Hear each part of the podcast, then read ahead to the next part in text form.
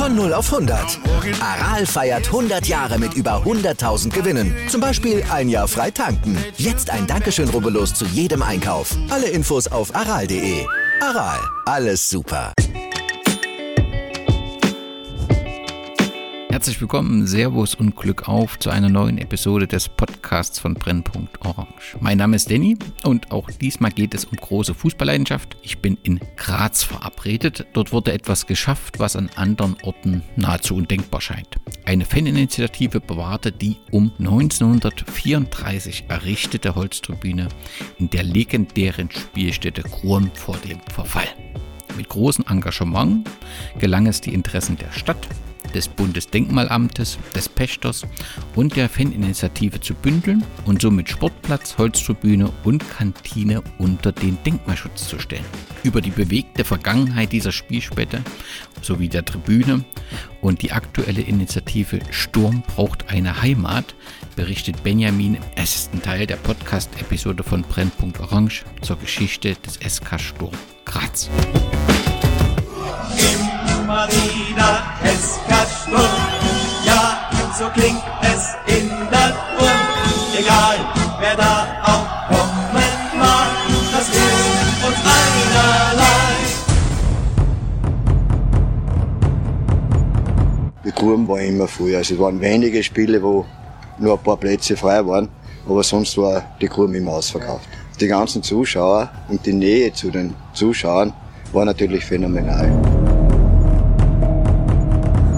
der Kareisestraße oben haben immer gesagt, ja, was willst du auf den Leihspann, kannst du nicht Fußball spielen? Und wir haben gesagt, ja, wenn man es kann, kann man überall spielen. Ne?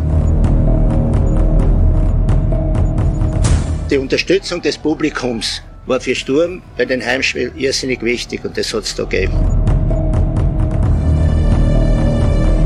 Das Besondere ist sicherlich, weil es einfach ein Nostalgiewerk ist für mich. Das ist genauso wie ein Oldtimer, dann lässt der auch nicht sterben. Und genauso ist das da. Da verbinden so viele Leute, so viele Emotionen noch mit diesem Platz und mit der Tribüne und mit dem ganzen Drumherum.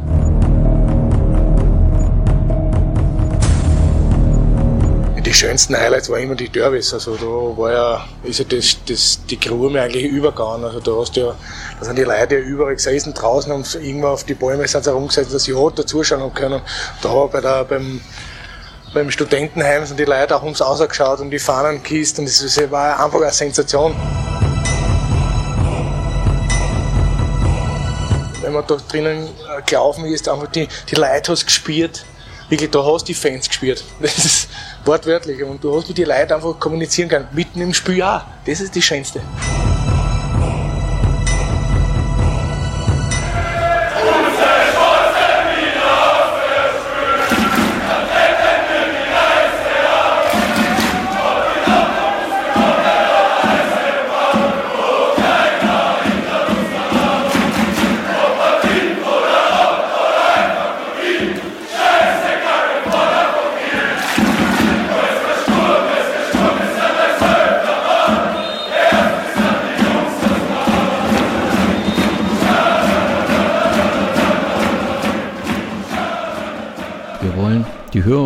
Und Hörer durch die Geschichte des SK Sturm führen, aber auch von dir, Benjamin äh, Sikora, ein wenig berichten. Und du bist in Graz zumindest groß geworden oder zu Hause? Ja, auch geboren. Und genau, also mein gesamtes Leben bislang in Graz verbracht. Und dann wirst du den Hörern ganz äh, schnell beantworten können, warum ist Graz die schönste Stadt der Welt? Warum ist Graz die schönste Stadt der Welt? Ähm, also Graz hat knapp 300 1000 Einwohner, ist also genauso ein Mittelding zwischen Großstadt und trotzdem Kleinstadtfeeling. Ähm, gerade für österreichische Verhältnisse eigentlich perfekt, weil man sich so ein bisschen in Inkognito geben kann und dennoch jeden um zwei Ecken so ein bisschen kennt. Äh, dann hat Graz natürlich vieles zu bieten. Zum einen von den Sehenswürdigkeiten, vom Schlossberg über den Uhrturm, die Altstadt, das Kunsthaus, die Murinsel, äh, der, das Schloss Eckenberg und so weiter, ähm, hat sehr viele wunderschöne Ecken, genauso wie auch einige dreckige Viertel sozusagen. Ähm, das fast schon mediterrane Klima, die Nähe zur Adria macht dann auch so ein bisschen was aus. Und genauso aber auch zu den Bergen und ja, das ist Graz. Und wenn, wenn ich jetzt nicht nur Fußball und äh, sehen will und nicht nur Urlaub in Graz verbringen, sondern, sondern jetzt sage nach dem Podcast, ich ziehe sofort nach Graz, bei welchem Arbeitgeber würde ich mich dort bewerben können? Also einer der größten Arbeitgeber ist sicher die Magna ähm, im Süden der Stadt. Schon durch die historisch gewachsen, durch die Puchwerke. Ähm, das hat dann irgendwann einmal eben die Großfirma rund um Frank Stronach übernommen. Ähm, ist sicherlich einer, wenn nicht sogar wahrscheinlich der größte Arbeitgeber in der, in der Stadt und ähm, sicherlich auch über die Landesgrenzen hinweg bekannt. Also so ein bisschen Arbeiterviertel, äh, auch, auch gut überleitend ähm, unsere Bierkultur, also sicherlich auch in einer der äh, oder in der großen Brauerei, äh, in der Puntigammer Brauerei findet man sicherlich relativ gut einen Job. Ähm, und das auch die ist äh, über die Landesgrenzen sicherlich bekannt, nicht nur durch Sturm und die Namens- oder das Sponsoring bei Sturm. Ähm, ja, das sind so die mit die größten Firmen und bekanntesten. Ist das Pundigammer Bier ein trinkenswertes Bier? Als Sturmfan muss ich doch eigentlich ja sagen. Aber das eigentlich lässt ein bisschen Platz für Spekulationen. Ja, natürlich, die Geschmäcker sind verschieden und ähm, ich habe dann auch noch das ein oder andere Bier, das mir ganz gut schmeckt, aber also zum Stadion gehen und auch für die eine oder andere Auswärtsfahrt passt das schon ganz gut, ja. Du hast nur angesprochen, der SK Sturm Graz ist dein Verein schon, schon sehr lange. Gibt es ein Spiel, einen besonderen Moment, wo dich die Leidenschaft gepackt hat oder ist es die klassische Geschichte, äh, der gemeinsame Gang mit dem Vater ins Stadion? Ich erzähle da immer ganz gern die Geschichte ähm, davon, dass es, also ich bin Jahrgang 1989, dass es eigentlich sogar schon mit der Liebe zu Sturm vor meiner Geburt begann ähm, sind beide, also es ist mir tatsächlich in die Wiege gelegt worden, es sind beide Elternteile Sturmfans. Ähm, und es war noch im Winter 1988, kurz vor Weihnachten, als meine Mutter damals hochschwanger ins Krankenhaus gebracht wurde, ähm, die sich allerdings als Fehlalarm herausstellte und ich quasi noch einen guten Monat dann drinnen bleiben durfte. Und nur drei Tage danach, nachdem sie das Krankenhaus wieder verlassen hat, ähm, durfte ich dann in ihrem Bauch äh, den damaligen Hallencup in der Eishalle Graz, damals noch im legendären Bunker miterleben und dort den ersten Sturmsieg im Hallencup, dem Grazer Hallencup eben miterleben.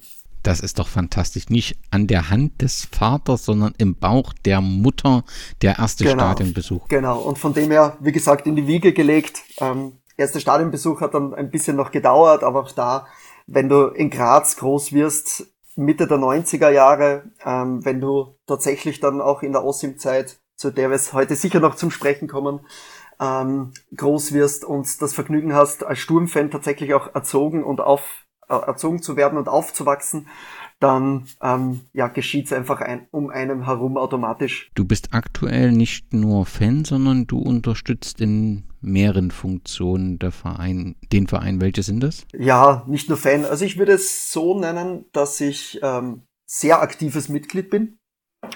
Ähm, ich schreibe seit knapp über zehn Jahren für das Vereinsmagazin Das Sturmecho, mache seit gut neun Jahren die Stadionführungen für den Verein nebenher ähm, habe für ja, diverse Publikationen mitgearbeitet, die Jahrbücher, ähm, für die Club-Homepage ein bisschen geschrieben, ähm, den Legendenclub aufgebaut im Verein. Das, bei der Leitbilderstellung durfte ich dabei sein. Ähm, auch die jüngeren Publikationen, das Buch Mythos Grurm anlässlich der 100 Jahre, äh, des 100 Jahre Jubiläums und äh, auch de, das Buch zu 80 Jahre Ibiza Ossim auch da durfte ich einen Beitrag leisten. Ähm, ja, und seit ähm, ja, jetzt gut zwei Jahren bin ich oder sitze ich mit im Beirat zur Bewahrung der Tradition und Clubidentität. Du hast das angesprochen, dass du Vereinsmitglied bist. Ist bei, das ist ja in Österreich so ein wenig unterschiedlich, wie intensiv das Vereinsleben wirklich gelebt wird. Und das klingt mir so, wie wenn Sturm dieses diesen Gedanken der Gemeinschaft sehr pflegt und dich als ja, Vereinsmitglied eben auch versucht, dort mit einzubinden, damit letztendlich die, der gemeinsame Verein vorangebracht werden kann. Ist das eine aktive Gemeinschaft mit allen Pros und Kontras, also Sinne von hitzigen Diskussionen, auch mal demokratischen Fehlentscheidungen, aber letztendlich in, in, in äh, wo sehr viel Wert auf demokratische Entwicklung gelegt wird? Absolut. Genau das ist es eigentlich. Ähm, und ich finde, das macht auch den Verein so ein bisschen mit aus. Ähm, es ist jetzt gerade in Österreich kein kleiner Club, ein sehr großer Club eigentlich sogar. Ähm, und dennoch hast du als Vereinsmitglied nicht nur relativ viel zu entscheiden, sondern du kannst dich einfach auch aktiv sehr, sehr einbringen im Verein. Und das kannst du eben, so wie ich dann irgendwann einmal auch begonnen habe, als sehr einfaches Mitglied. Ähm, und äh, dementsprechend deine Ideen auch so ein bisschen kundtun. Du findest ein offenes Ohr in der, in der Geschäftsstelle, beim Vorstand und auch bei den Generalversammlungen dann. Die Struktur vom SK Sturm Graz ist so, es gibt eine Mitgliederversammlung, die wählt einen Vorstand und der Vorstand wählt einen Präsidenten oder wie muss ich mir die Struktur vorstellen? Genau so ist es. Diese Mitgliederversammlung, diese Generalversammlung äh, gibt es alle vier Jahre bei uns. Ähm, der Vorstand, Vorstand ähm, installiert dann ebenso auch die Geschäftsführung.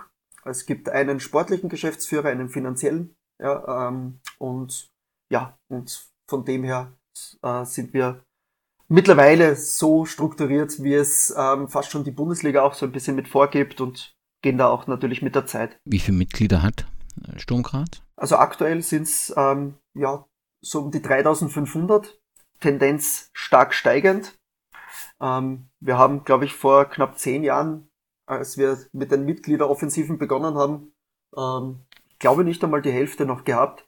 Ähm, also da gibt es auch wieder eine Mitgliederkultur, die, die durchaus im Wachsen ist und das wollen wir natürlich auch so. Wir wollen stetig auch von den Mitgliedern wachsen und genau das, was uns eigentlich über mittlerweile schon äh, über 110 Jahren, 113, 14 Jahre jetzt bald ähm, auch ausgemacht hat. Das, das klingt sehr beeindruckend. Damit dürfte doch aber der SK Sturm einer der größten Vereine sein, oder? Schon, ja. Also soweit ich weiß, von den aktuellen Bundesligisten hat tatsächlich nur Rapid noch mehr Mitglieder als wir. Ähm, wobei unsere Ambitionen aufgrund unseres Zuschauerschnitts und aufgrund unserer Historie dann doch auch noch ein bisschen größer sind und ähm, wir hoffen dann schon auch relativ zeitnah dann auch über 4000 zu kommen, vielleicht dann bald auch einmal über 5000 und vielleicht sogar noch mehr. Aber das ist doch eine sehr positive Entwicklung, gerade auch in, in Zeiten, wo wir ähm, diskutieren, ob wir 50 plus 1 noch brauchen, sowohl in Deutschland als auch in Österreich. Das ist doch ähm, schon mal schön zu hören, dass tatsächlich ein Verein sehr demokratisch lebt und ja an deinem Beispiel auch zeigt, dass wir letztendlich die, die Kräfte, die dann eben im Verein sind, auch entsprechend nutzen. Aber du bist eben nicht nur für den Verein ehrenamtlich Thema, äh, tätig, sondern ich habe auch gefunden, dass du zumindest eine Fußballkarriere gestartet hast. Wie erfolgreich war dies denn? Äh, sehr bescheiden. Ähm, da, über die brauchen wir, glaube ich, nicht allzu viele Worte ver, ähm, ja, ähm, verlieren. Vielleicht über die, Sport, die sportlichen Leistungen nicht, aber ähm, über den Verein, bei dem du gespielt hast oder auch noch spielst, denn das ist nach meinem Kenntnisstand der Sport, Grazer Sportclub Straßenbahn. Ist das Zufall oder liegt es wirklich an deren aktueller Heimspielstätte? ähm, du hast es schon richtig erkannt. Ähm, ja, also ich habe äh, als Junge noch beim FC Stadeck gespielt, der auch ein bisschen eine, eine, eine, ja, von der Historie eine kleine Überschneidung zum SK Sturm hat. Dazu werden wir vielleicht auch später dann noch einmal ganz kurz kommen. Ähm, und bin tatsächlich durch die Gruben und durch die Holztribüne in erster Linie dann auch zum Grazer Sportclub gekommen, ähm, wurde dann als Jugendtrainer dort auch angeworben, ähm, was perfekt während meiner Studienzeit eigentlich auch gepasst hat. Ich bin hauptberuflich Volksschullehrer ähm, und von dem her war das eigentlich ideal und man hat mich dann auch irgendwann einmal als Spieler dann mit angeworben. Ähm, hab letzten Sommer auch ein, ja, nicht unerfolgreiches äh, Kurzcomeback gegeben und ähm, ja, habe aber meine Fußballschuhe zumindest inoffiziell schon an den Nagel gehängt. Das ist natürlich schade, zweierlei. Erstens, weil du jetzt die perfekte Überleitung zur Krum geschafft hast und ich die aber ignorieren muss, weil ich will noch ganz kurz über den GSC, den Grazer Sportclub Straßenbahn reden. Der hat eine ganz besondere Geschichte, auch das würde auf jeden Fall einen Podcast füllen, aber er hat auch ähm, beeindruckende Fans, die Tramway Fanatics, äh, die offensichtlich sehr lange schon den Verein unterstützen. Und das scheint mir so im steirischen Unterhaus was Besonderes zu sein. Genau so ist es. Also seit 2011 gibt es die. Es gab sogar eine kleinere Vorgängergruppe, Gruppierung, die es, glaube ich, sogar schon seit 2007 gegeben hat, die sich dann eben aufgelöst hat. Ähm, ja, ist schon was Besonderes, vor allem wenn man so wie ich dann auch so nebenher noch ein bisschen den, den Groundhopping frönt, ähm, dann und gerade in Österreich, im österreichischen Unterhaus, dann sieht man das nicht allzu oft und ähm, ja, also ist auf alle Fälle auch dahingehend ein Besuch wert.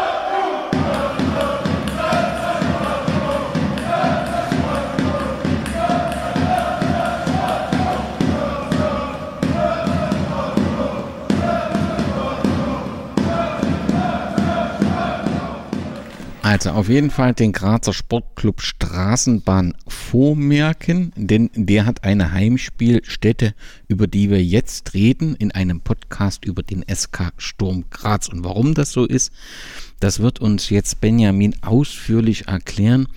Ich weiß nicht, wo wir richtig anfangen. Vielleicht mit der Frage, wie und wann der Fußball auf die eigentliche Klosterwiese äh, kam. Ja, es war eigentlich schon Ende des 19. Jahrhunderts als der Fußball ganz allgemein von Prag nach Graz kam.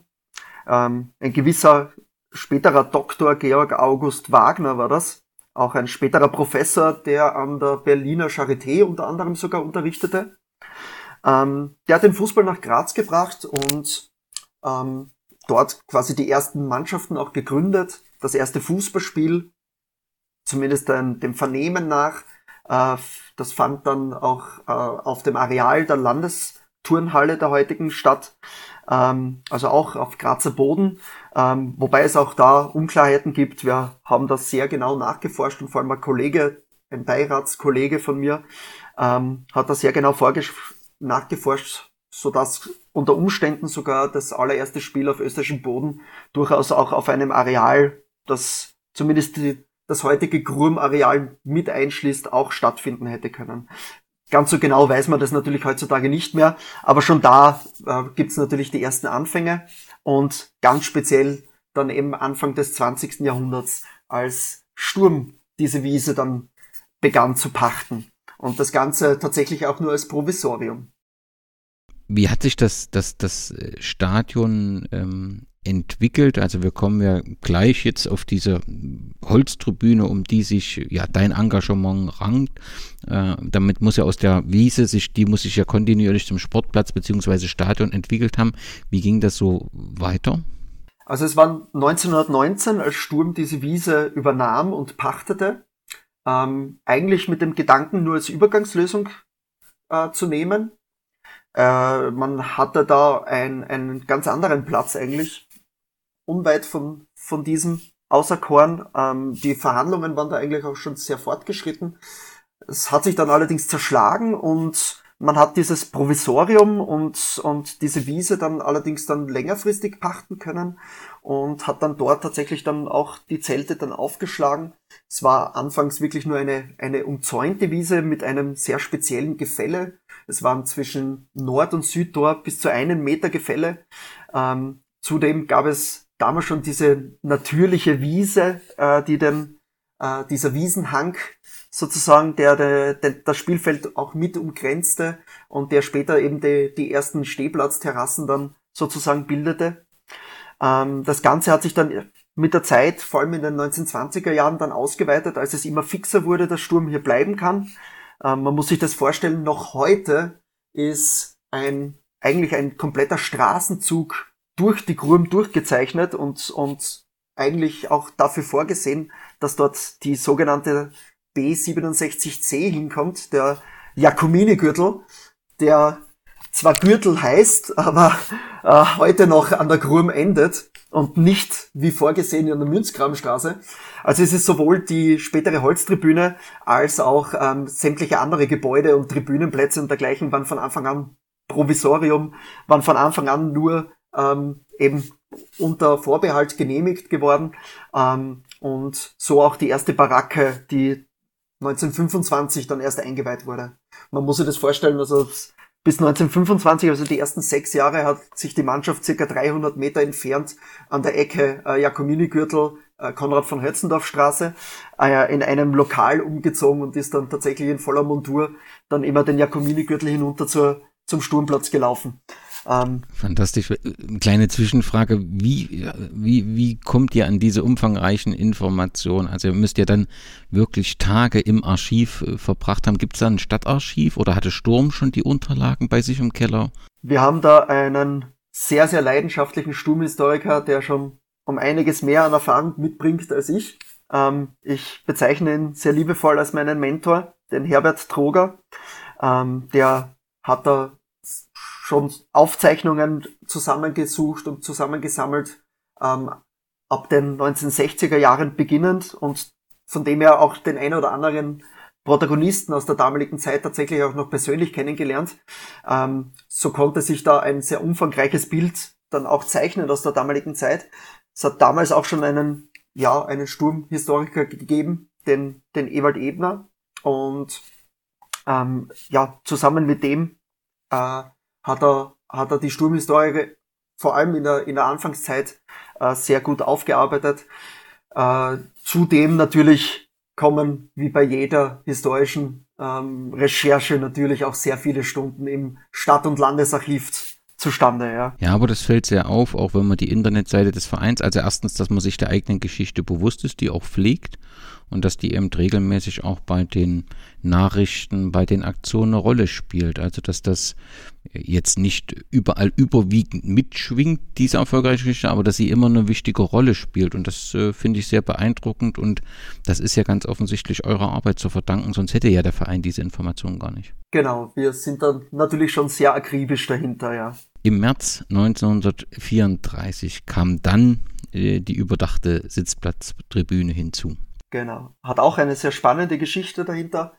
Ähm, gesponsert wurde es durch, unter anderem durch die Brüder Reininghaus, die selbst eine Brauerei, die es viele Jahre in Graz gegeben hat und die es auch sehr bekannt war, auch über die Stadtgrenze hinweg sehr bekannt war und später auch in die, soweit ich weiß, in die Buntigammer Brauerei überging. Ähm, die haben da zum einen daran mitgezahlt und, und waren daran mitbeteiligt. Zum anderen aber noch viel spannender oder auch viel wichtiger, der, ein gewisser Franz Oehler, der zusammen äh, mit der Familie Kastner da ein, ja, ein, ein Modeschauhaus oder ein allgemeines Kaufhaus, ein sehr berühmtes in der Stadt Graz, äh, betrieb und, und inne hatte. Und der hatte eine eigene, ja, eine eigene Werksmannschaft sozusagen, den SKV, den Verein für Körperkultur und Körpersport und brauchte auch für den eine Heimstätte, ähm, ist da am Sturmplatz fündig geworden, hat Sturm nebenher auch kennen und lieben gelernt, auch als Gönner und, und Sponsor und hat da auch den überwiegenden Teil davon, äh, von dieser Holztribüne dann auch mitfinanziert. So wie sie im März 1934 erbaut wurde, so hat sie die Jahre überdauert oder gab es dann Änderungen? Paar kleine Adaptionen gab es natürlich im Laufe der Zeit, äh, vor allem was die, die Sitzbänke anbelangt, äh, was den zentralen Bereich anbelangt, äh, der dann irgendwann einmal zum VIP-Club wurde. Ähm, ja, es kam dann Mitte der 90er Jahre dann auch noch ein Flutlicht hinzu. Ähm, und, und so kleine Adaptionen wie, wie dass es ab 1982 auch einen Zaun, einen recht hohen davor gab. Ähm, ja, Kleinigkeiten gab es natürlich, vor allem dann eben auch, nachdem der Grazer Sportclub einzog, äh, wurde die, die Trainerbänke, die Ersatzbänke auf die äh, Tribünenseite auch äh, ja, umgewandert, umgezogen. Und ansonsten besteht diese Tribüne tatsächlich seit 1934 durchgehend, ist unseres Wissens nach auch die älteste Holztribüne, die es in Österreich so noch gibt. Und vielleicht auch als ganz nette, lustige Anekdote dazu ist, als wir die Statik berechnen ließen vor wenigen Jahren, ähm, hat sich herausgestellt, dass alle ortsansässigen oder in unseren Breitengraden ansässigen Borkenkäfer auf dieses Holz gar nicht mehr anspringen, weil es schon zu alt ist. Fantastisch. Von dem er auch gesichert für die nächsten Jahre und Jahrzehnte. Dann habe ich noch gefunden, dass das ähm, 1949 ähm, müsste es gewesen sein, ein Clubhaus erbaut wurde, das als Knusperhäuschen benannt wurde. Stimmt das so? Genau, also auf dem Fundament des äh, zuerst oder der zuerst erbauten Baracke, die dort stand, wurde das Clubhaus dann aufgestockt. Und genauso war es. Also es wurde das Knusperhäuschen direkt angrenzend zur damaligen ähm, ja, Ehrentribüne in, in der Art auch, auch Journalistentribüne ähm, erbaut. Und, und ganz besonders vor allem waren Vorstandsmitglieder, die da aus dem zweiten Stock äh, dann den, dem Spiel beiwohnten und durchaus ihre Meinung kundtaten dem, und ähm, einmal sogar einen Trainer von dort aus während des Spiels entließen. Ne, wer war das? Das war Chalma Markovic 1985 im Heimspiel gegen den Salzburger AK. Äh, beim Stand von 0 zu 2 ähm, wurde der lauthals entlassen. Äh, ging Wut in Brand, verließ er den, den, seinen Trainerplatz und Sturm holte noch ein 2 zu 2 Unentschieden. Was wäre eine wunderbare Geschichte, die eben nur der Fußball schreibt und ganz offensichtlich nur die Kruem. Wo kommt denn dieser Name her? Auch das hat äh, sehr viele Mythen. Wir sind viele Tage und, und Wochen in Wahrheit ähm, in den Archiven gesessen und haben nach genau diesem einen Moment, als das Wort Krumm das erste Mal in den Umlauf geriet, äh, gesucht und recherchiert. Ähm, sind dann an unterschiedlichen Stellen fündig geworden. Zum einen hat der berühmte österreichische Fußballer und spätere Architekt des nach ihm benannten Stadions, der Gerhard Hanapi, ähm, das zusammen mit seiner Mannschaft einmal gefürchtete Stadion ähm, als Schlammgrube bezeichnet, zusammen mit seinem Teamkollegen, den legendären Ernst Happel. Ähm, Rapid hat sich da immer sehr, sehr schwer getan, besonders die, die Duelle eben in den 40er und 50er Jahren sind da auf alle Fälle hervorzuheben. Aus dieser Zeit stammt es und der Rasen hatte damals tatsächlich auch noch nicht die Bezeichnung Rasen, sondern war tatsächlich einfach ein, ein ein Acker, ein gut gemeinter, äh, teilweise sogar noch ein reiner Löschplatz. Ähm, tatsächlich aber, dass es zur Grum wurde, ähm, das war im Jahr 1969. Es war damals der sehr exzentrische Trainer Gerd Springer, der unter anderem auch Schlangenbeschwörer in die Kabinen einlud vor Spielen, ähm, war, war bei uns eben als Trainer engagiert. Schlangenbeschwörer vor dem Spiel? Ja, zur Motivation von Spielern, ja. Gottes Willen. ähm, hat, hat scheinbar gewirkt, vor allem rund um ein Spiel, äh, ein Heimspiel gegen die Wiener Austria, den damaligen Meister. Ähm, vor über 13.000 Besuchern hat er im, im Vorfeld schon aufgerufen, man möge doch bitte äh, ins Stadion kommen, denn in unserer Grube, in unserer Grube sozusagen, ähm, sind wir unschlagbar und, und sind wir daheim. Ähm, der der Vater eines weiteren Beiratsmitglieds, äh, der Vater von Martin Bär, Ottmar Bär, war damals Journalist einer Tageszeitung, einer sehr bekannten, der hat dieses Zitat dann tatsächlich 1969 im Sommer das erste Mal abgedruckt. Und damit war's dann? Damit war's dann die Grum, ja. Und Grube durch diesen, also man hat ja auf der einen Seite diese Holztribüne und auf der anderen dann diesen, diesen, diesen Wiesenrang. Wall. Genau, und, und dadurch, dass man das sagt, das ist so eine Grube und halt, weil es alles sehr eng ist und man im Prinzip den Atem der Zuschauer spürt, oder? Das, deswegen so Grube. Schön gesagt, ja. Genau so ist es. Ähm, äh, wenn, man, wenn man heute noch in der Grube steht, dann und, und so ein bisschen lauter spricht oder etwas ruft, dann hört man so einen leichten Hall. Und dementsprechend kann man sich das vorstellen, wenn da dann 12.000, 13.000 Besucher dann auch sich dort hineingedrängt haben. Ähm, genauso war es eine Grum, ja. Es muss eine ganz besondere Stimmung gewesen sein und ganz offensichtlich war das dadurch eben ein Stadion, was die Gästemannschaften sehr gefürchtet haben und keine große Lust hatten, dort zu spielen. Aber Sturm musste dann irgendwann Abschied von diesem Stadion nehmen und äh, das war, glaube ich, 1997. Was war da der Hintergrund? Ja, es war sogar eigentlich sogar schon der zweite Abschied. Das erste Mal war sogar schon 1974, ähm, als es äh, mit, mit dem Start der österreichischen Bundesliga für einige Jahre fix nach Liebenau ins alte Bundesstadion ging. Ähm, damals waren es eigentlich schon die, die Gegebenheiten, die dem aktuellen Komfort der 70er Jahre schon nicht gerecht wurden. Sturm ist dennoch in den 80ern 1982 zurückgekehrt in die Gurm und ähm, bewohnte die die als Heimstätte dann doch noch für 15 Jahre. Ähm, ja, 1997 war es dann tatsächlich dann endlich soweit. Ähm, ich habe vorhin schon erzählt, bis 1994 hatte die Grum nicht einmal ein, ein eigenes Flutlicht, bis dann das alte Bundesstadion abgerissen wurde und das Flutlicht von dort dann hinüber transportiert wurde.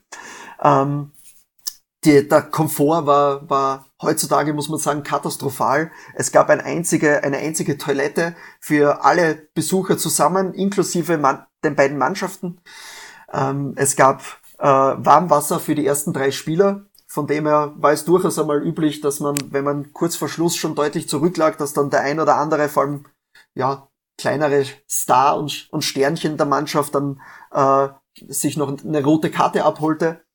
Ähm, es, es, es war eng, es, es waren die sanitären Einlagen, äh, äh, Anlagen dann dementsprechend und, und äh, die Stehplatzterrassen waren natürlich dann auch schon relativ bald verwuchert und verwachsen. Äh, aber genau das war natürlich auch der Charme und genau das war natürlich auch die Heimstätte dahinter. Und jetzt liegt alles bei Rapid. Jetzt muss man bei Sturm Graz gewinnen. Aber Peter Schöttl hat schon gestern ganz realistisch gemeint, auf die Ausgangssituation hinweisend, ich bin optimistisch, unsere Chancen stehen bei 10 Prozent. Und auf eines haben natürlich die Rapidler auch gebaut. Dass bei Sturm Graz vielleicht ein bisschen die Luft draußen ist, nach der erfolgreichen Titelverteidigung im Magno Fit Cup wurde natürlich ausgiebigst gefeiert. Ja, und diese Feier war im wahrsten Sinne des Wortes feucht für Präsident Hannes Kartnick und einem Mann ging es im wahrsten Sinn des Wortes an den Kragen Manager Heinz Schilcher, ansonsten für solche Späße nicht zu haben. Er wurde seines Markenzeichens, seines Zopfes befreit. Riesenjubel bei den Spielern. Roman Melich führt einen richtigen Freudentanz auf mit dem Skalp von Heinz Schilch in der Hand, der aber nach kleiner Korrektur beim Friseur heute schon wieder lächeln kann, zusammen mit Präsident Hannes Kartnick. Vor allem auch deshalb, weil zum letzten Spiel in die Gruben gut 10.000 Besucher gekommen sind, das Stadion ausverkauft ist. Peter Kucki, Zweikampf gegen Hannes Reinmeier, der bleibt hier Sieger. Aufgespielt für Prelasnik, der verzettelt sich hier, kommt noch zum Schuss und mit dem linken Fuß macht er das Tor. 39. Spielminute 1 zu 0 durch Gilbert Prelasnik. Sein zweiter Treffer in dieser Saison und das erste Tor hat er im Herbst gegen Rapid erzielt, allerdings als die Mannschaft in Wien mit 1 zu 3 verloren hat. 1 zu 0 zur Pause, das freut die Anhänger, aber sicher nicht diese Fans auf den umliegenden Dächern, denn sie verlieren ihre gute Aussichtsposition in der nächsten Saison. Auch die alte Holztribüne, die 63 Jahre alt ist, hat ausgedient. Es ist ja heute das letzte Meisterschaftsspiel in der Grurm, in der man seit 1921 gespielt hat. Dafür wieder Sturm, wieder auf Mehlich gespielt, diesmal von Gruber. Ähnliche Situation wie zuvor und das ist das 2 zu 0. Roman Melich in der 64. Minute mit seinem zweiten Saisontreffer erhöht auf 2 zu 0. Spielt hier auch für Vastic. Der fällt und diesmal kommt der Pfiff. Schiedsrichter Schüttengruber entscheidet auf 11 Meter.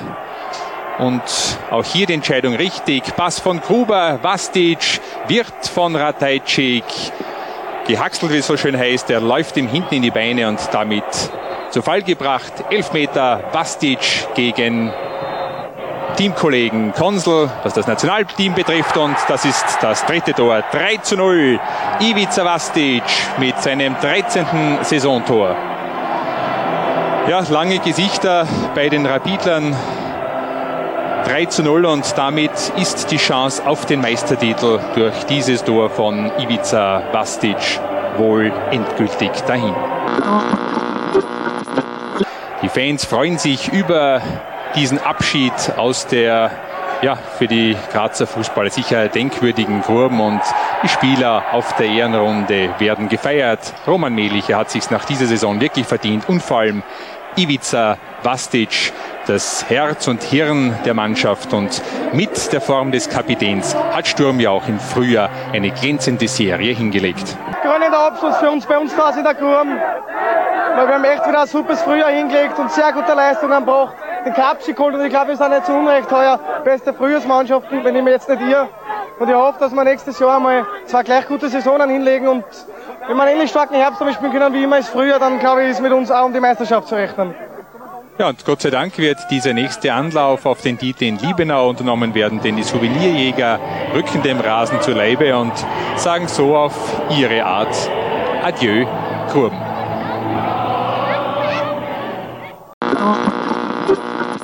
Ich glaube, die letzten Spiele haben dann noch die, die Amateure ausgetragen, die dann, glaube ich, bis 2007 dort noch gespielt haben. Ist das zutreffend? Genau so ist es. Ähm, es war dann die, eine sehr, sehr schwierige Zeit dann später noch, vor allem finanziell. Ähm, darum war es dann auch so, dass Sturm die, die Pachtrechte an der Grum veräußern musste. Ähm, eigentlich gar nicht durfte, aber musste. Und ähm, ja, das ist bis heute eigentlich noch der, der größte Schmerz und der größ, größte Wer, äh, Wermutstropfen aus der Zeit von Hannes Kartnick als Präsidenten. Ähm, bei allen Licht und Schatten, dass wir, dass wir heutzutage nicht mehr über, über die Gurm und nicht mehr über die Pacht der Gurm verfügen. Ähm, das ist eigentlich der, der, der Hauptanlass, dass wir, was wir ihm tatsächlich oder ich persönlich ihm noch immer ankreide. Ähm, die Amateure haben dann noch eine Zeit lang eben gespielt, aber seither sind wir nur noch zu Gast dort, ja. Es wurde im Prinzip verkauft an die der Stadt. Man versuchte im Prinzip die eigenen finanziellen Lasten etwas abzumildern. Das gelang mit dem Verkauf überhaupt nicht. Es waren, glaube ich, 1,5 Millionen Euro, die man bekam, die aber das äh, finanzielle Debakel, auf das wir ähm, im Rahmen der Chronik des SK Sturm zu sprechen kommen, nicht abwenden konnte, aber auf jeden Fall gehörte einem damit die Chrom nicht mehr. Und aktuell, also bis 2007 war es die Amateure und aktuell ist es eben der Grazer Sportclub Straßenbahn, der es nutzt. Ist sonst äh, noch ein anderer Verein in der Chrom oder ist das der einzigste? Nein, ist der einzige Verein. Ähm, es gab dazwischen mal Gespräche über den einen oder anderen, ähm, der sich dann leider zum einen zerschlagen, beziehungsweise haben sich dann, äh, ein Verein hat sich auch aufgelöst oder auflösen müssen. Ähm, die Kapazitäten waren einfach auch aufgrund der, der großen Jugendarbeit auch nicht weitergegeben. So, und nun gab es 2016 einen Zeitpunkt, wo sich eine Initiative gründete und dein Name fällt da maßgeblich immer mit, die gesagt hat, wir müssen diese Holztribüne, die 1934 erbaut wurde, ähm, erhalten. Da muss es ja eine Initialzündung gegeben haben und ich nehme an, dass irgendjemand diese Holztribüne abreißen wollte.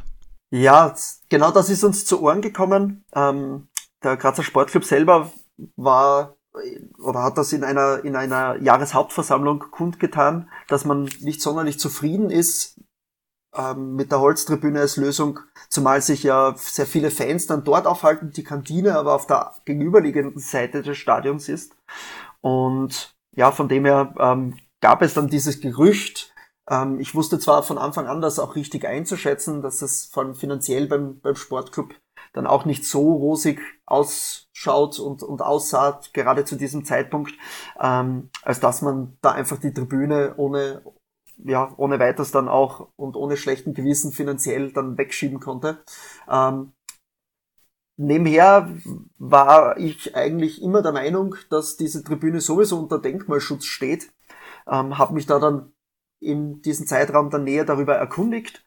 Ähm, dem war dann nicht so, also habe ich dann ja einfach kurzerhand mich beim Bundesdenkmalamt gemeldet und, und die recht herzlich einmal eingeladen, eine, eine Begehung und Besichtigung davon zu machen und zu schauen, inwieweit das überhaupt realistisch und umsetzbar ist, die unter Denkmalschutz zu stellen. Ist das Thema Denkmalschutz und Fußball, gibt es da andere Beispiele in Österreich? Also ich finde das ähm, ja, so grundsätzlich ganz fantastisch, aber es spielt ja kaum eine Rolle. Also auch in, wenn ich in mein Fußballumfeld äh, schaue, da haben wir wunderbare Tribünen, die eine, eine wunderbare Geschichte erzählen. Aber faktisch ähm, gibt es kaum ein Fußballstadion, eine Besonderheit, eine bauliche Besonderheit rund um das Thema Fußball, wo wirklich ein, ein Denkmalschutzstempel ähm, draufkommt. Also ich, ein Beispiel gibt es hier in Eisenach, wo man einen besonderen Bau eines Stadions einmal unter Denkmalschutz gestellt hat. Das ist ja aber eher die Ausnahme als die Regel. Gibt es in Österreich da andere Situationen? Das ist in Österreich nicht so viel anders. Ähm, soweit ich weiß, gibt es einen ähnlichen Schutz, aber jetzt nicht genau denselben, den wir jetzt da auf, auf die Holztribüne beziehungsweise auf die, das gesamte Grum-Areal haben. Gibt es einen Schutz, einen ähnlichen ähm, auf das Praterstadion, also das Ernst-Happel-Stadion in Wien. Ähm, soweit ich weiß, auch über die Wiener Kriau, wo die Trabrennbahn ist und, und, und die Pferderennen stattfinden. Ansonsten sind wir auch da ähm, nichts weiter fündig geworden. Äh, es ist tatsächlich sehr unüblich, das ist uns auch vom Denkmalamt auch so gesagt worden, ähm, zumal ja die Tribüne an sich jetzt da baulich und bautechnisch keine absolute Besonderheit ist. Ähm, es ist vielmehr die, die anderen Kategorien, die da abgedeckt werden. Die Geschichte dahinter, die Geschichten dahinter vor allem und vor allem auch der, der Stand in der Gesellschaft. Ja, wer, wer stand hinter dieser Initiative? Also ganz offensichtlich ja du als, als Benjamin, aber es waren weitere, die da aktiv waren. Für mich war es sofort klar, ich muss jemanden aus meinem Freundeskreis, der sich politisch ein bisschen besser auskennt als ich in der Stadt, ähm, mit hinzuziehen. Das war dann der Josef Schuster.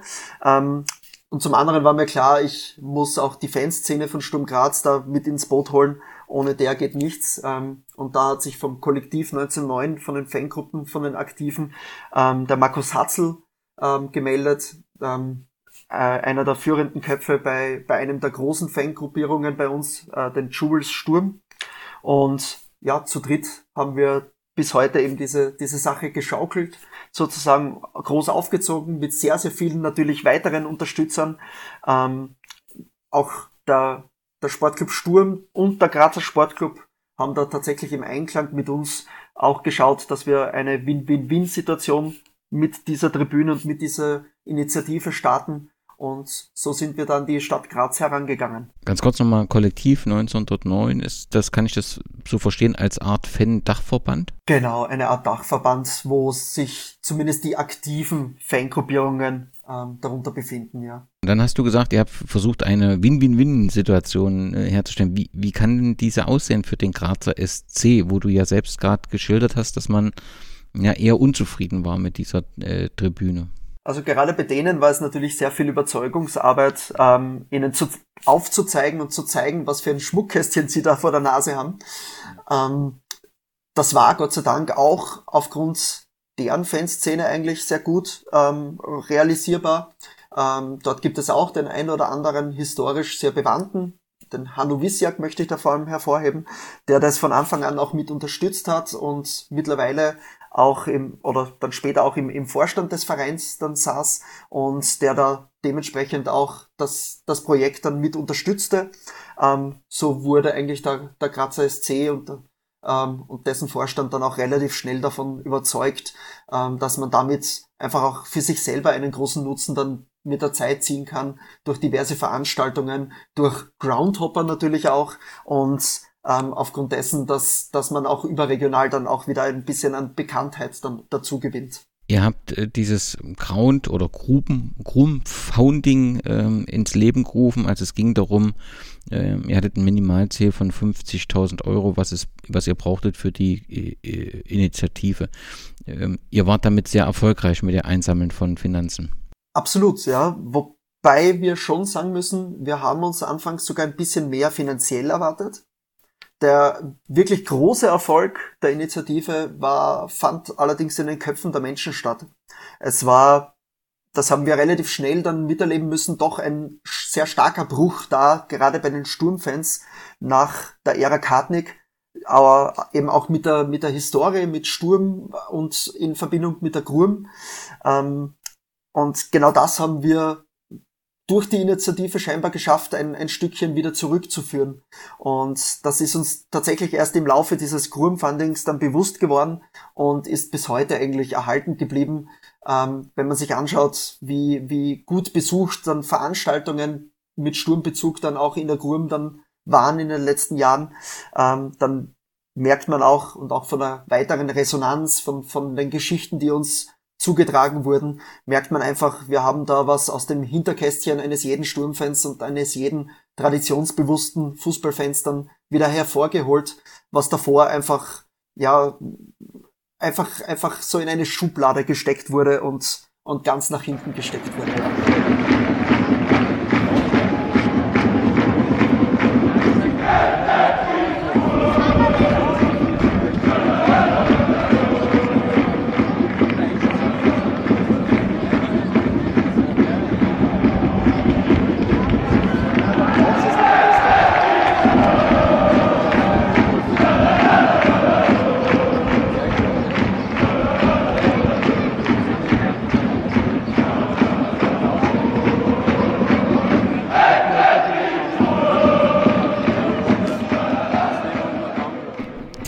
Unterstützung im Verein war von Anfang an vorhanden oder musstest du auch darum kämpfen? Es ist natürlich auch so, wir sind einfach ein recht großer Profiverein.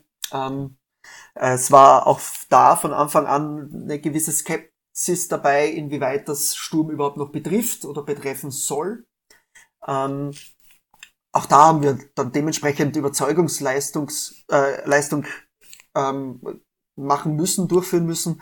Ähm, das hat eine, seine Zeit natürlich auch ein bisschen in Anspruch genommen, aber dadurch, dass wir auch damals schon sehr historisch bewandt waren und dann auch tatsächlich die Vorteile dieser Identitätsstiftung für Sturm und in Kombination mit der Gurm dann auch auf den Tisch legen konnten, ähm, waren diese anfängliche Skepsis dann relativ schnell beiseite gelegt und ähm, wir durften sehr schnell und auch dann auch sehr, sehr tatkräftig dann auch von der Unterstützung des Vorstands und der Geschäftsführung äh, dann leben und profitieren. Fünf Jahre, glaube ich, nach Start der Initiative. Also ich habe zumindest den 7. Mai 2021 gefunden, als diese Begehung vor Ort war. Vertreter der Stadt des Bundesdenkmalamtes, des Grazer Sportclub Straßenbahn und natürlich ihr wart äh, dabei.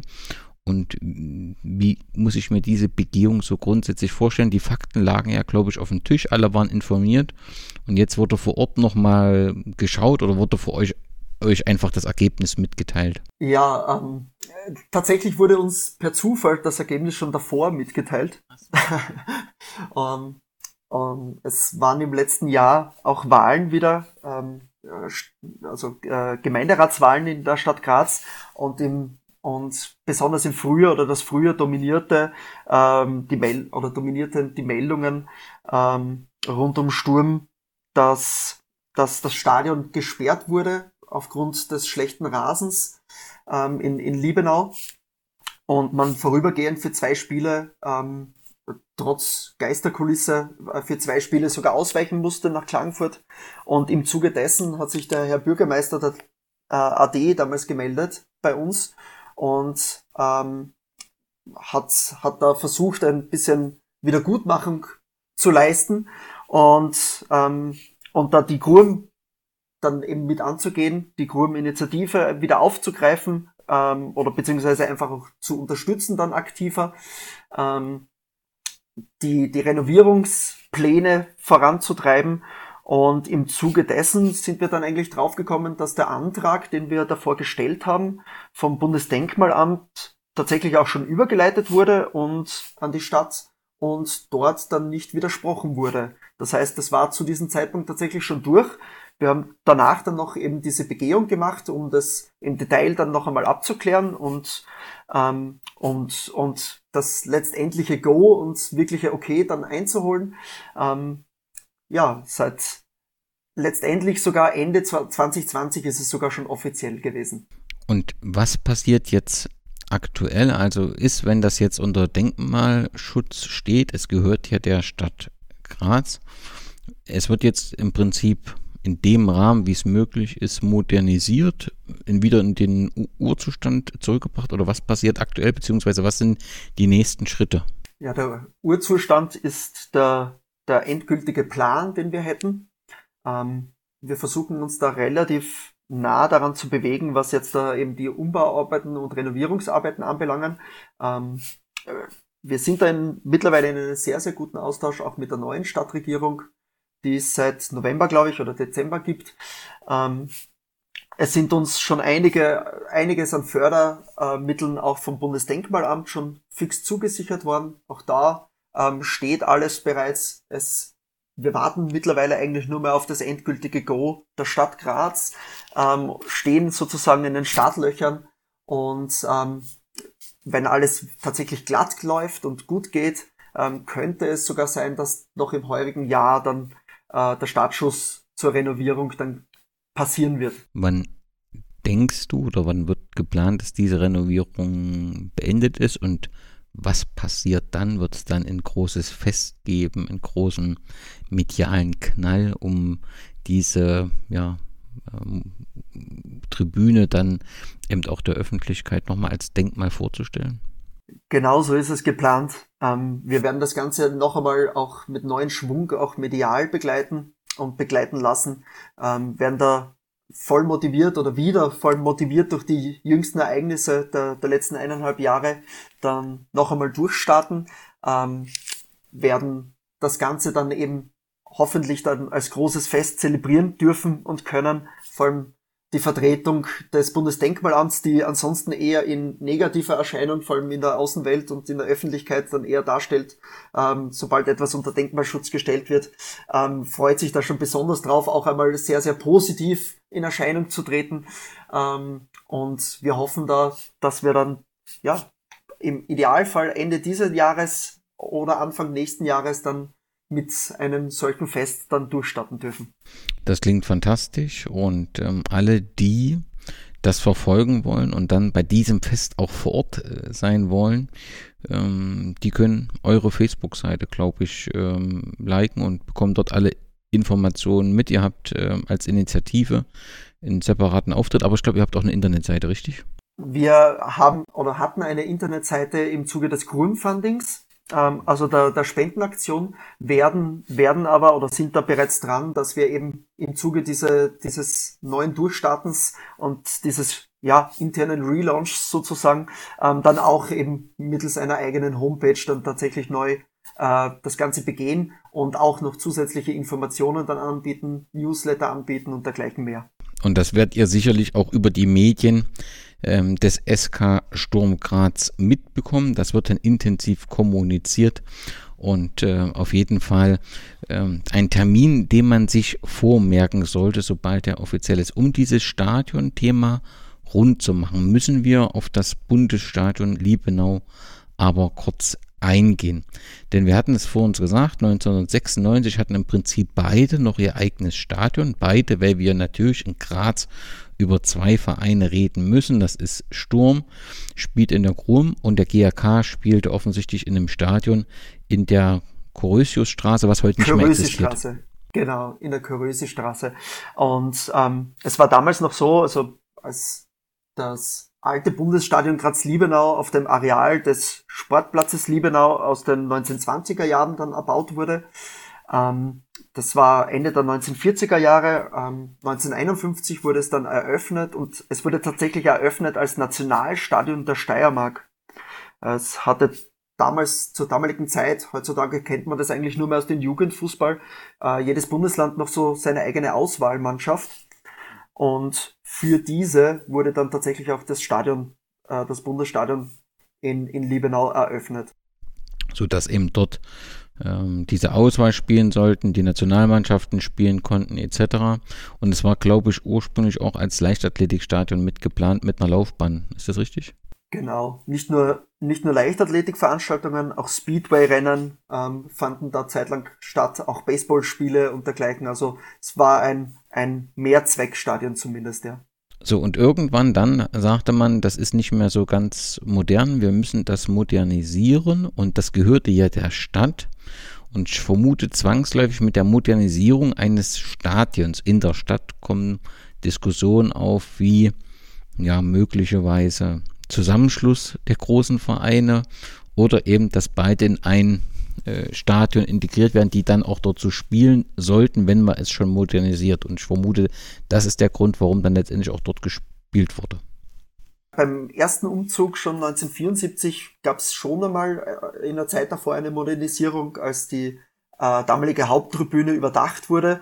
Also damals schon quasi dieser Schritt hin, ähm, Modernisierung, mehr Zuschauerplätze, zudem die Motivation hinter der, der Einführung der Bundesliga. Und ganz ähnlich war es dann eben auch Mitte der 90er Jahre, als man sagte, okay, Graz wächst jetzt schon langsam auch tatsächlich zur Fußballstadt heran.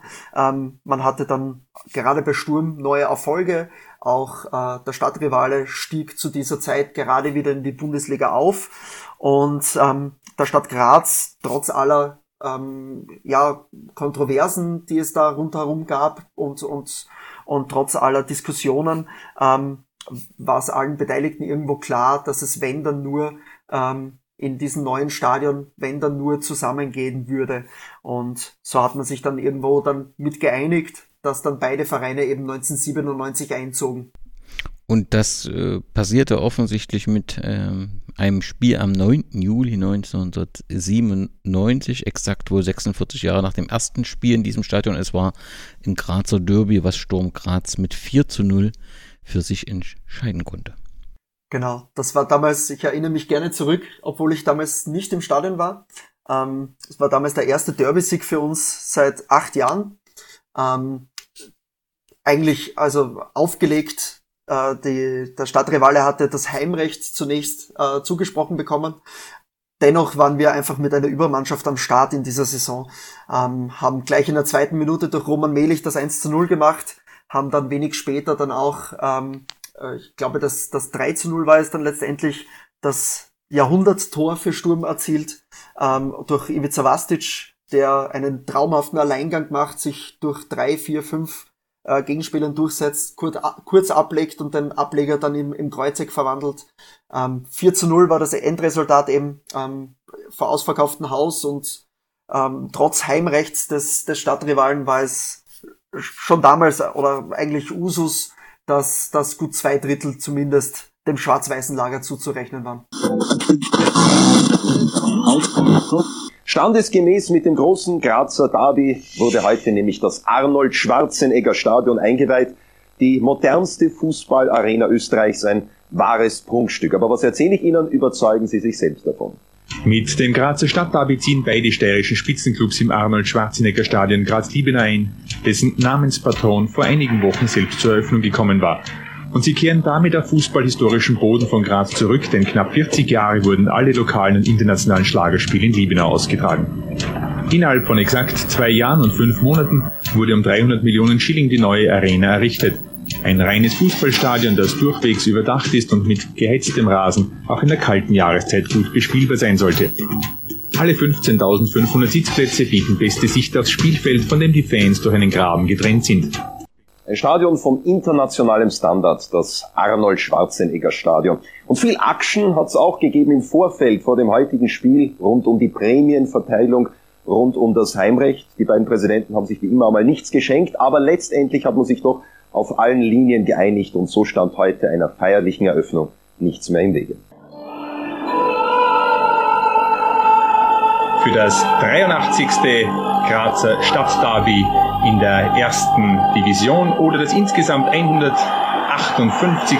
seit 1920, wenn man alle Spiele von GRK und Sturm gegeneinander mit einbezieht. Und dann die Premiere für Klaus Augenthaler, sein erstes Spiel als Cheftrainer für den GRK-Coach. Und der erste Angriff von Sturm über Roman Melich bringt das erste Tor. 1 zu 0 nach einer Minute und 20 Spielsekunden. Unglaublich. So rasche Derby-Tore hat es schon Jahre nicht mehr gegeben. Ein Auftakt, wie sich ihn die Sturmfans nur erträumen konnten. Acht Jahre hatten sie nicht gegen den GAK gewonnen und dann hier das erste Tor bereits in der zweiten Minute durch Roman Melich. Unverändert kommen beide Teams aufs Feld. Unverändert auch die Agilität von Vastic. Möglichkeit und da ist das 2 zu 0. Torschütze Gilbert Prelasnik. Ivica Vastic setzt sich hier durch. Drei, vier GRK-Spieler können ihm den Ball nicht abnehmen. Doppelpass und Vastic. Und was für ein Tor. Das 3 zu 0 nach 65 Minuten. Sturm jetzt die ganz klar tonangebende Mannschaft. Man führt, es gelingt dann auch technisch alles. Wieder Prelasnik, wieder Vastic, ganz frei, legt sich den Ball auf und schiebt den wieder an Almer vorbei, ganz platziert ins Netz. 91. Minute, 4 zu 0, das zweite Supertor des Superstürmers von Sturm. Buntigammer Sturm siegt mit 4 zu 0 und kehrt mit diesem Ergebnis nach Liebenau zurück, mit dem man sich vor acht Jahren hier verabschiedet hatte und gewinnt nach dieser langen Durststrecke erstmals wieder ein Meisterschaftsderby gegen den GRK. Acht Jahre hat es gedauert, bis Sturm wieder ein Derby gewonnen hat. Ob es am neuen Stadion gelegen ist, wollten wir wissen und haben natürlich als erstes den überragenden Mann des Abends gefragt, Ivica Vastic. Ja, vielleicht äh, hat gelegen ein guter Platz, weil Platz war wirklich hervorragend. Wir haben äh, gut das erste Tor haben wir sozusagen glücklich gemacht und und äh, dadurch haben wir die GAK rausgeholt ein bisschen Und in zweiter Halbzeit haben wir auch äh, genug Chancen gehabt äh, und haben auch unsere Tore gemacht. Und ich glaube, das Sieg geht in Ordnung auf unsere Seite. Wer weiß, was gut ist. Lieber verliere ich einmal 4-0, als wie wenn es einzeln ausgegangen wäre. Ich meine, das Ergebnis ist etwas zu hoch, aber wir haben uns die Tore selbst zuzuschreiben. Ja. Ich weiß nicht, ob der Vastic heilig ist hier in Graz. Wenn man mit drei, vier Mann an ihm dort ist und er macht trotzdem die Tore, aber äh, das ist eben die Naivität meiner Hintermannschaft gewesen. Der Name zum damaligen Zeitpunkt, als es eröffnet wurde, war das Arnold Schwarzenegger Stadion. Die erste Frage wäre, wie ist die, was das für eine Verbindung gibt zwischen Arnold Schwarzenegger und der Stadt Graz, beziehungsweise auch dem Fußball in Graz? Und die zweite Frage, was passierte denn später mit diesem Namen Schwarzenegger? Also der Arnold Schwarzenegger ist gleich in einem Vorort von Graz, wenn man so möchte, in Tal. Das ist gleich über dem Babutsch, also über den, den Hügel, den das Grazer Becken mit umschließt, ähm, geboren und aufgewachsen. Ähm, ist von, von hier aus ausgezogen in die große Welt, zunächst als Bodybuilder und dann später eben als Schauspieler, als sehr berühmter und im Endeffekt eben auch als, als Governor von, und Politiker als Governor von, von Kalifornien. Und ähm, zum einen wurde ihm dann eben 1997 die Ehre zuteil, das Stadion nicht nur zu eröffnen, sondern eben auch den, den Namen inne zu haben. Zum anderen war genau diese sein Engagement im politischen Bereich und gerade in den USA immer sehr umstritten hier in der Region. Ähm, insbesondere der, seine, ja, seine Befürwortung beziehungsweise seine, seine Zulassung der Todesstrafe in Kalifornien hat für, für wilde Diskussionen Mitte der 2000er Jahre in Graz gesorgt und äh, im, im Zuge dessen wurde ihm dann dieses Namensrecht dann entzogen, unter anderem auch äh, sogar der, der Ehrenring, den er da von der Stadt Graz bekommen hat. Trotzdem hat das, Na äh, das Stadion danach ähm, wieder einen Namen getragen, aber es war dann eben keine Persönlichkeit, sondern es waren dann ein Unternehmen. Es war, glaube ich, UPC Telekabel, die das sehr lange den Namen hatten, als UPC Arena. Ich nehme an, es ist eine Telefonfirma. Genau, UPC, ja. Sie haben als zum einen, zum einen als Telefonfirma, äh, zum anderen war es auch im, im, im äh, TV und ähm, ja, in äh, TV-Vermarktung und dergleichen auch mit tätig, soweit ich weiß. Und die hatten dann eben über zehn Jahre dann einen Vertrag, der wurde dann nicht verlängert, äh, 2015 oder 2016 und ähm, ist dann eben übergegangen dann in eine neue, ein neues Sponsoring. Jetzt ab 2016 ist es eben Merkur Arena, nur falls jemand das äh, sucht unter diesem Namen dann überall äh, zu finden. Nunmehr gibt es aber eine, gibt's eine weitere Initiative, die hat den Namen Sturm braucht eine Heimat. Und der Hintergrund ist, dass dafür geworben wird, dass es nunmehr ein Sturmstadion Liebenau geben soll.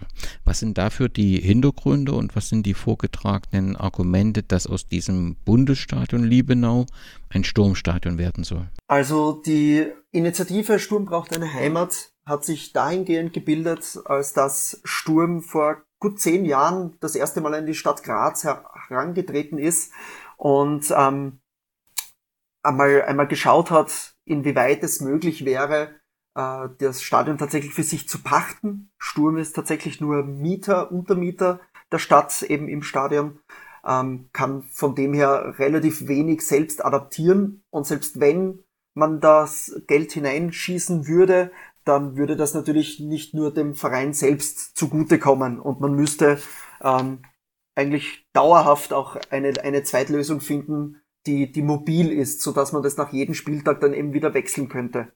Ähm, das birgt dementsprechend, kann man sich vorstellen, sehr viele Probleme. Und von da an hat sich Sturm sehr bemüht und immer mehr bemüht ähm, um diese Pachtrechte und, und äh, diese Möglichkeit, das, das Stadion für sich zu haben. Ähm, als sich da dann die ersten wirklich intensiveren Gespräche schon im politisch im Keim erstickten, ähm, hat sich dann eben aus dem Kollektiv 1909 heraus, also von, den, von der aktiven Fanszene von Sturm Graz, äh, dann diese, diese neue Initiative Sturm braucht eine Heimat auch mitentwickelt, um auch ähm, ja, sozusagen nicht nur von der Fanszene, sondern einfach auch von der, von der Bevölkerung, von der Grazer Bevölkerung ähm, ein bisschen Druck von anderer Seite auch mit auszuüben. Wie soll denn dann die Lösung aussehen? Im Moment spielen ja beide Vereine in diesem Stadion und das Ziel, ich glaube, ein Vorbild, was immer vorgebracht wird, ist Linz. Dort haben wir auch zwei Vereine in der Stadt. Beide bekommen jetzt in, in, eine neue Heimat, ein neues Stadion, was dann eben auch Bundesliga tauglich ist. Und ich glaube, so ist das auch äh, bei euch so der Grundsatz äh, geplant von der Initiative, dass man sagt, Sturm übernimmt dieses Stadion in, in Liebenau, hat ein eigenes Stadion, was dann eben auch modernisiert werden kann, was angepasst werden kann. Und der GRK soll auch ein separates Stadion übernehmen, richtig? Genau, das ist uns einfach ganz wichtig. Wir wissen auch um um die Sorgen und Ängste gerade unseres Stadtrivalen. Ähm, auch dahingehend, dass, dass die eigentlich nie so sonderlich gern nach Liebenau gefahren sind, zumal der, der Kern oder auch historisch bedingt zumindest ähm, viele, viele Fans ähm, einfach im Norden der Stadt beheimatet und angesiedelt sind. Ähm, Im Idealfall ist es tatsächlich so, dass es eine Zwei-Stadien-Lösung dann gibt.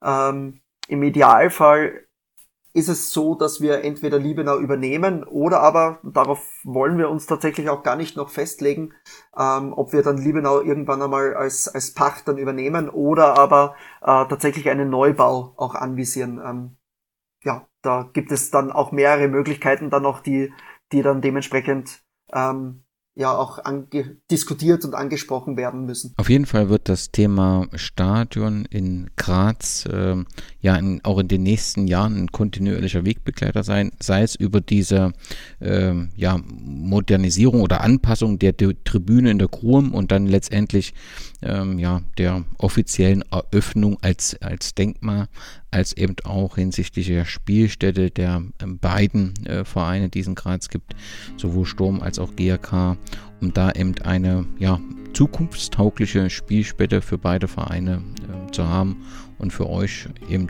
die in Liebenau. Vielen Dank für all die Ausführungen rund um die Stadionsituation. Sehr gerne.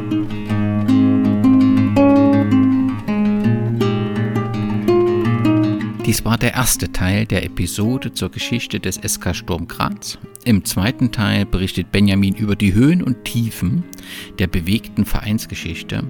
Diese zweite Episode erscheint zeitnah in eurem Podcatcher oder auf Brennpunkt Orange. Herzlichen Dank fürs Zuhören. Wenn es euch gefallen hat, freue ich mich über einen Kommentar, ein Like oder das Teilen dieser Episode. Servus und bis zum nächsten Mal.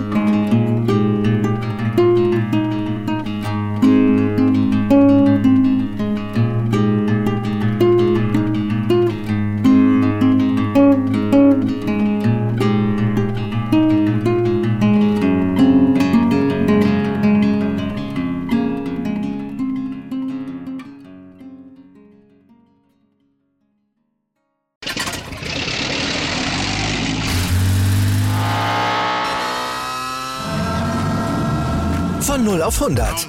Aral feiert 100 Jahre mit über 100.000 Gewinnen. Zum Beispiel ein Jahr frei tanken. Jetzt ein Dankeschön, rubbellos zu jedem Einkauf. Alle Infos auf aral.de. Aral, alles super. Ich habe mich natürlich schockverliebt, weil die war wirklich ganz, ganz klein. So begann die Mensch-Hund-Beziehung zwischen Christina und Tierschutzhund Frieda. Und wie es danach, nach dem ersten Moment der Verliebtheit, so weiterging und welche Klippen es danach zu umschiffen galt, das hört ihr in der neuen Ausgabe von Iswas Dog, dem Podcast für harmonische Mensch-Hund-Beziehungen. Iswas Dog? Mit Malte Asmus. Überall, wo es Podcasts gibt.